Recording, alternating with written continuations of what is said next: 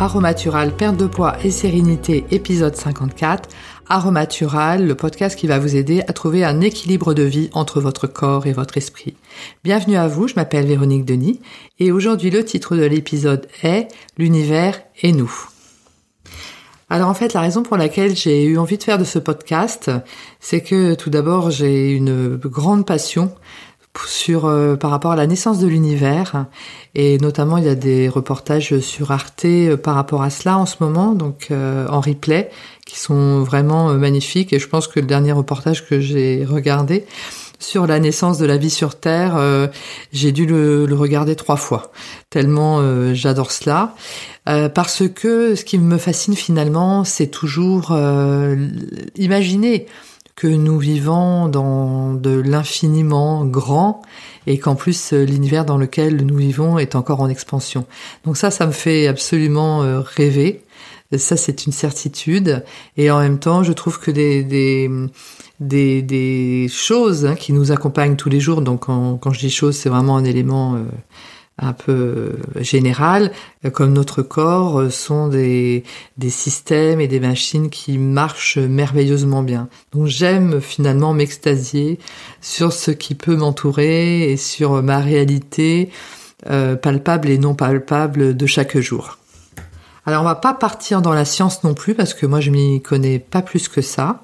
Euh, au niveau des planètes, euh, l'univers, euh, le soleil, etc. Je n'ai pas de connaissances particulières, hein, donc ça, va rester vraiment dans les généralités.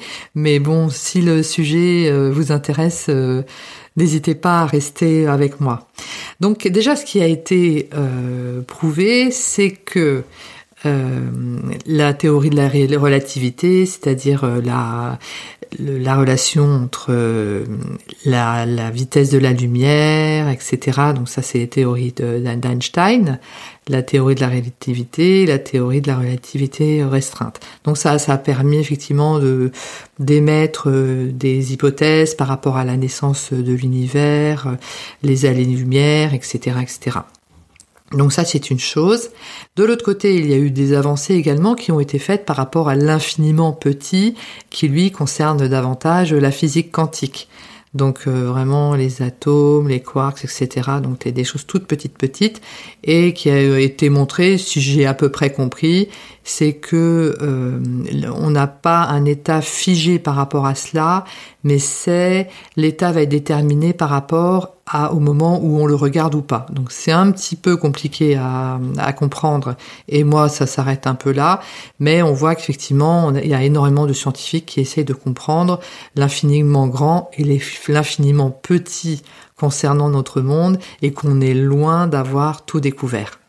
Alors, je vais essayer euh, dans mes explications de passer de l'infiniment grand euh, ensuite à l'infiniment petit. Donc, si on se focalise sur euh, le plus grand autour de nous, c'est bien évidemment l'univers, donc qui est né du Big Bang il y a 13 milliards d'années. Donc, je parle en affirmatif mais il y a encore énormément de choses à découvrir par rapport à la naissance de l'univers et euh, de quoi on est parti exactement et comment ça s'est fait. Hein. Les théories des experts s'affrontent et moi je ne m'émettrai certainement pas mon nez là-dedans. Mais voilà, c'est il y a environ 13 milliards d'années, on a eu la naissance de l'univers qui est en expansion euh, depuis et qui a donné naissance à euh, tout un tas de galaxies dans celle-ci. Et donc en fait, les galaxies elles-mêmes sont composées de plusieurs milliards d'étoiles, dont le Soleil. Donc en fait, on voit bien qu'on est dans des chiffres euh, qui sont même difficilement imaginables hein, finalement pour un cerveau humain si ça n'est pas notre spécialité, parce que les, chiffres donnent le tournis. Mais ce qui est intéressant à, constater euh, là-dedans, c'est comment est-il possible d'imaginer qu'il n'y ait pas d'autres euh, euh, sources de vie finalement, d'autres formes de vie euh, autres que celle de la Terre, et pas une seule finalement dans cet espace gigantesque. Donc ça c'est effectivement une des questions qui toujours moi me, porte et enfin qui fait que je m'intéresse finalement aux autres formes de vie euh, qui ont pu euh, venir nous rendre visite sur Terre. Par rapport également à la théorie de la, relativité et la, théorie de la relativité restreinte, on, se rend compte en fait que par rapport à cela, on peut imaginer effectivement que le passé, le présent et le futur finalement ne font qu'un et que nous on a toujours euh, tendance dans notre cerveau et c'est tout à fait humain hein, moi en premier à faire bien une bonne distinction entre euh, le passé, le présent, le futur alors qu'en fait tout ça ne fait qu'un finalement. Et donc ça c'est une euh, gymnastique à faire et qui peut être vraiment intéressant parce que du coup ça, ça nous rend un petit peu plus euh, fluide par rapport à cela et ça nous permet de prendre certains événements concernant notre vie de façon euh, un petit peu plus détendue. Alors ce qui est intéressant également de constater et qui a été euh, mesuré récemment, c'est que les éléments nécessaires à la vie dans l'univers, donc ça a été mesuré hein, scientifiquement, sont présents en même quantité. Donc il s'agit du soufre, du magnésium, du silicium et du fer. Donc ces quatre éléments-là, nécessaires à la vie, sont présents exactement dans les mêmes quantités, quel que soit le, lieu de l'univers, c'est-à-dire chez nous, mais également à l'autre bout de, l'univers. Et donc comment cela a-t-il été possible? C'est en fait parce qu'il y a eu des jets issus euh, des trous noirs euh, supermassifs, donc on va s'en arrêter là pour les termes scientifiques, qui ont fait que, en fait, tout cela s'est mélangé euh, à un moment dans la, création de l'univers, qui ont donné finalement au sein de l'ensemble de, de cet univers cette homogénéité. Donc c'est ce qui permet également, bien évidemment, la naissance de la Terre et la naissance de la vie sur Terre. Alors par contre, quand effectivement on voit les conditions de vie euh, sur Terre, on constate qu'effectivement on, constitue euh, dans le système solaire Hein, par rapport au Soleil. Si on compare aux autres planètes, euh, si on a fait, euh, c'était, on a fait ça un petit peu durant les études au collège, que ce soit Saturne, Mars, Uranus et tout ça, on voit bien que sur Terre, on a des conditions de vie absolument exceptionnelles. C'est-à-dire qu'en fait, on a euh, la couche d'ozone, les nuages, la pluie, les, la mer, qui font qu'effectivement tout cela a fait que la vie a pu éclore sur Terre. Et donc les scientifiques arrivent à comprendre, donc il y a plusieurs théories, mais ils arrivent à peu près à comprendre comment euh, on a eu le début de, la vie sur Terre. Euh, c'est-à-dire euh, bah, au début les, espèces de petites bêtes sans, cerveau, invertébrés, etc., et qui ensuite sont devenus des poissons, qui ensuite sont devenus des animaux rampants sur Terre.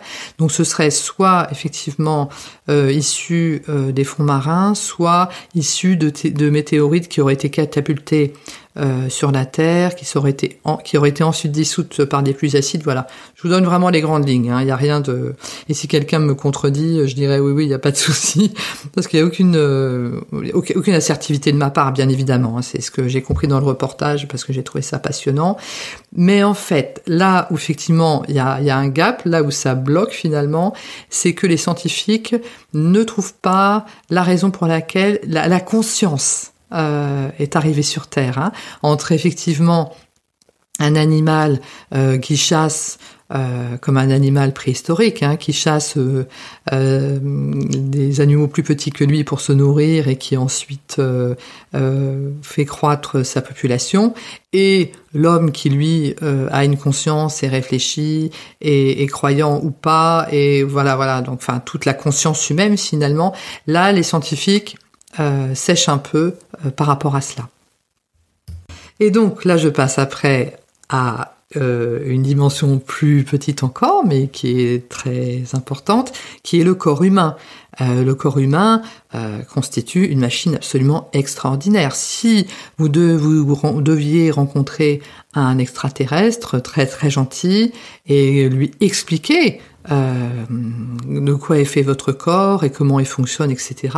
Mais vous en auriez pour des heures à lui expliquer que euh, on, arrive à voir, mais en même temps on entend, et notre corps euh, régule sa propre température, et en même temps si on a de la fièvre, c'est parce qu'on a une infection, donc le corps va lutter lui-même contre cette infection, et il régule également l'eau à travers le fait d'uriner. Enfin, c'est un truc de fou.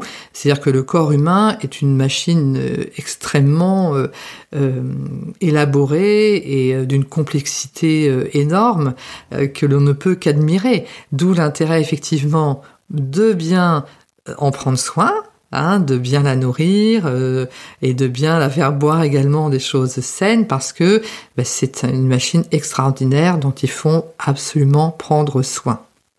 Donc par rapport au corps humain, moi j'ai toujours l'habitude de dire que l'on est bien foutu de l'intérieur. C'est un peu familier, mais c'est vrai que c'est une machine euh, extraordinaire euh, de par son fonctionnement. Et donc, dans le corps humain, mais également euh, dans tout ce qui nous entoure, nous sommes composés d'atomes. Donc, au niveau du corps humain, on a en termes d'atomes 85% d'oxygène, on a 18% de carbone, 5% d'hydrogène, etc., etc. Et qu'est-ce qu'un atome? C'est effectivement, ça va être un noyau et des électrons qui tournent autour. Donc, c'est un truc un peu plein de vide finalement, mais avec de la, de, des ondes en fait, des, euh, je, perds mon mot, de l'énergie en fait. Hein, c'est vraiment cela. Et c'est ça qui est intéressant euh, de voir par rapport à, cela, c'est que de, ce fait, le corps, bien évidemment, nous sommes de l'eau, nous sommes de la peau, des poils, etc. Mais nous sommes également des êtres d'énergie par rapport au, fait que nous sommes composés euh, d'atomes aussi. Et c'est cela qui est intéressant, c'est qu'en fait nous, sommes des êtres euh, de, chair et de sang, mais nous avons également des ondes hein, qui, nous accompagnent, qui ne sont pas du tout anodines. Et bon, sans parler d'histoire de chasse, euh, souvent, euh, enfin, ça, moi, ça m'arrive souvent. Je pense à quelqu'un, finalement, la personne m'appelle. Dans la minute qui suit. et ils ont fait une étude très intéressante par rapport notamment à des chiens et leurs maîtres hein, qui avaient un, une relation très forte. Il demandait euh, au, maître de partir, de quitter la maison. Euh, le chien restant à la maison, il donnait au maître euh, des instructions complètement aléatoires par rapport à son itinéraire et un retour du maître complètement aléatoire à la maison. Et une demi-heure avant, le chien se levait et attendait son maître. C'est-à-dire que l'animal savait que, que le maître allait rentrer. Et comment Comment est-ce possible? Parce que euh, c'était complètement aléatoire, ça a été fait euh, via des études, donc il n'y avait pas de, c'était pas une heure fixe à laquelle le chien était habitué. Donc voilà, ça, ça a vraiment eu lieu, et on peut se dire voilà, est-ce qu'il n'y a pas une communication, sans partir non plus dans la stratosphère, une communication finalement subliminale euh, entre les êtres humains, de par toute cette énergie finalement qui, qui nous anime intrinsèquement? Donc c'était mon évocation par rapport à l'univers et nous. Et euh, on ne sait pas tout. Euh, loin de là, c'est-à-dire euh, que, ce dont je vous ai parlé, bien évidemment, est tout à fait survolé. Et il y a certainement des choses que j'ai dites qui ne sont pas tout à fait justes scientifiquement, et je vous prie de m'excuser par avance. mais bon, c'est ce qui m'a été raconté, disons, dans les reportages que j'ai regardés sur Arte et que les livres que j'ai pu lire, parce que ce sont des choses qui me passionnent. Et en même temps, on se rend bien compte aussi que les scientifiques sont loin de comprendre tout ce qui se passe, euh, même si effectivement des, euh, des travaux extraordinaires ont lieu. Hein. Dans, dans, un des épisodes d'Arte, ils expliquaient qu'ils avaient réussi à mettre euh, en communication 40, euh, 40 télescopes énormes sur la Terre entière pour arriver à pointer sur un seul endroit dans, à l'autre bout de l'univers pour arriver à, à, chercher une donnée, peut-être trouver un... Ils avaient, c'est ça, si, si, ils avaient, ça me revient, ils voulaient modéliser euh, à quoi ressemble un, un trou noir et en collaborant comme ça interpays, Hein, euh, entre les pays et entre les en mettant les télescopes comme ça en ligne tous ensemble, ils ont réussi à modéliser comme ça, à donner une image euh, de trou noir. Ça ça fait un peu un bun, ça une tête de bun avec un trou au milieu. Euh, mais bon, quelle, quelle victoire, quoi. Et en même temps, une des personnes euh, d'origine italienne qui est installée à Nice, euh, qui témoignait, disait on est loin de tout savoir et même toute ma vie professionnelle ne suffira pas pour avoir toutes les réponses encore qui nous manquent. Donc voilà, tout, tout est ouvert et je voulais terminer ce podcast avec une citation d'Antoine de Saint-Exupéry qui est l'essentiel est invisible pour les yeux. Voilà, ce podcast est à présent terminé. Je vous remercie de votre attention et je vous dis à très bientôt.